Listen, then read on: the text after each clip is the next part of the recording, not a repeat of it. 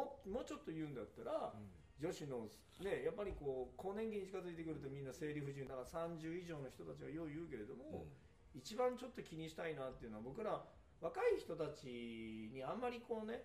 接しないっていうか、まあ、トレーナーの先生たちのセミナーばっかが多いから一般の人たちの特に女性になんてそんなにアプローチすることないけどやっぱりやってほしいなって一つ考えてほしいのが25歳から30歳ぐらいの子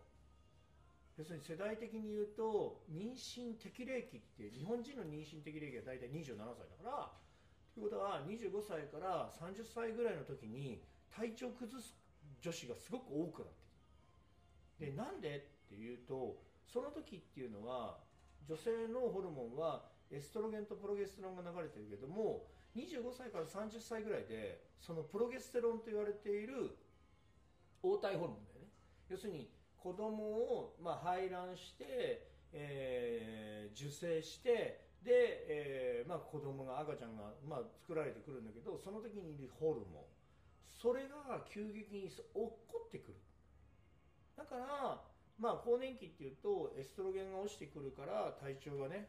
こうちょっと生理の不順が出てくるけどその前に25から30ぐらいで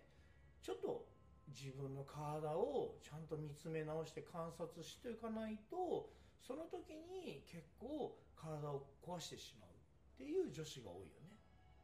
うん。まあ、そういう PMS が強くなるだとか生理困難症になっちゃうとかそういうことがあるからそこもやっぱりポイントとしてやはり男性もその頃ちょうど運動だとかやるけれども女性もそうだよね。まあ綺麗になるとか太りたくないっていうところでやるけれどもそのやっぱり25から30ぐらいもしっかりとご自分の中で観察してやはりそこは見ていかないと,、えーとそこでまずひ第一段階で生理が不順になってしまうとつそこから先が辛くなるとは思うね僕は男性だから分からないけどそこは。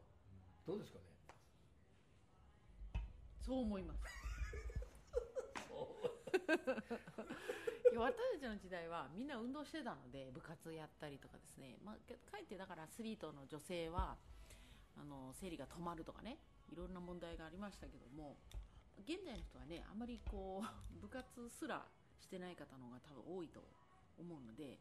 運動習慣がないことによる、まあ、体温が低い。ああなるほど。低体温ですよね、うん、そういった自分のこう体の中でうまく調整ができないという、まあ、内面的な、うん、そういうとこがちょっと落ちてる方も多分いらっしゃると思うんですよね、うん、うん。だからやっぱりウォーキングでもいいから少しねあの取り入れる。日々毎日同じことでもいいから少し続けるってことをやってもらうと違うっていう意識だと思うんですけど。はい。さすが佐久間先生。真面目に答えました、ね。やっぱ僕らは男性だからそこまでは分かんないですよ、ね、生理の話は。基本的なところは言えるけどでもやっぱその感覚的なところとあと同調はできないんでだからシンクロするっていうところはやっぱ佐久間先生の方がまあすごくいいかなっては思うね。まあ、そういった意味でも今回シンポジウムで行う一出先生と林先生のセミナーっていうのは、まあ、ぜひ皆さん受けてほしいですよね。ぜひ受けていただきたいです。特に男性トレーナーの皆さんもう本当にすぐ使える知識にもなるし、ね。やっぱりこうトレーナーさんたちの中ではどうしても運動メインで、まあ、実技の方がやっぱり主になると思うんですけど、うん。まあ、痩せたいっていう、まあ、だボディメイクっていうああいうジャンルとしても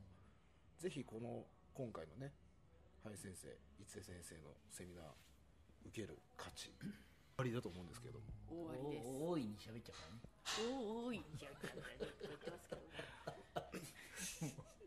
大いに喋っちゃうから本当におすすめだと思います、あのなんかね追い込めばいいってもんではないというね。時折やっぱ女性ってそういう気持ち気分で違うのに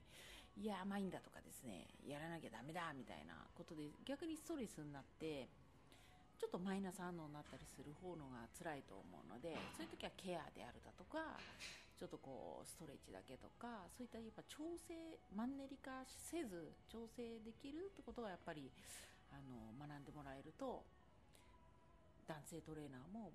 こうもっと指導に幅が広がると思います。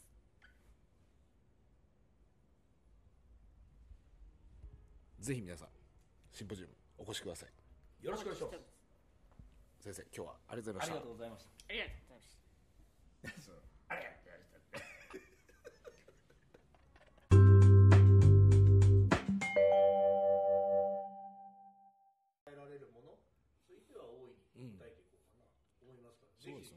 本当なかなか人に今会えない時代というか状況になってるんでこういうのでね今のうちに勉強学びのグッドタイミングということで。ああそうでしょう。すごい。そんな離れてるのにすごい聞こえますね。話おったね。別に全然大丈夫ですけど